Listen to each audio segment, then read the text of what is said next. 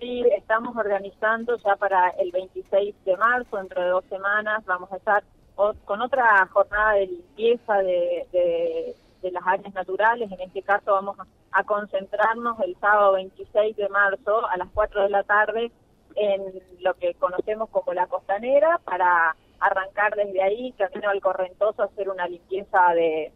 de justamente toda esa zona. En esta oportunidad, la verdad que quiero agradecer a todas las organizaciones instituciones que se sumaron, a la Asociación Civil para Navío, a Green Dream, a la empresa No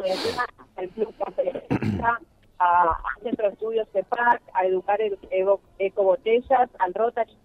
al Rotary Club y también a la Asociación Civil eh, Creando Senderos. Todos se sumaron a la propuesta, vamos a estar y la idea es que se sumen todos los que quieran como voluntarios, que lleven su equipo de mate. Vamos a compartir ahí una jornada seguramente de dos horas, no mucho más,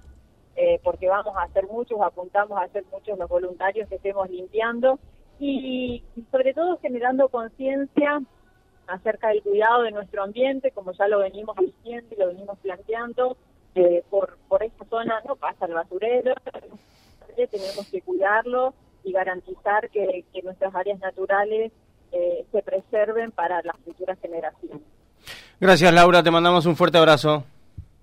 Bueno, gracias a ustedes por estar muy atentos y me alegra que esté todo el equipo nuevamente ya al aire.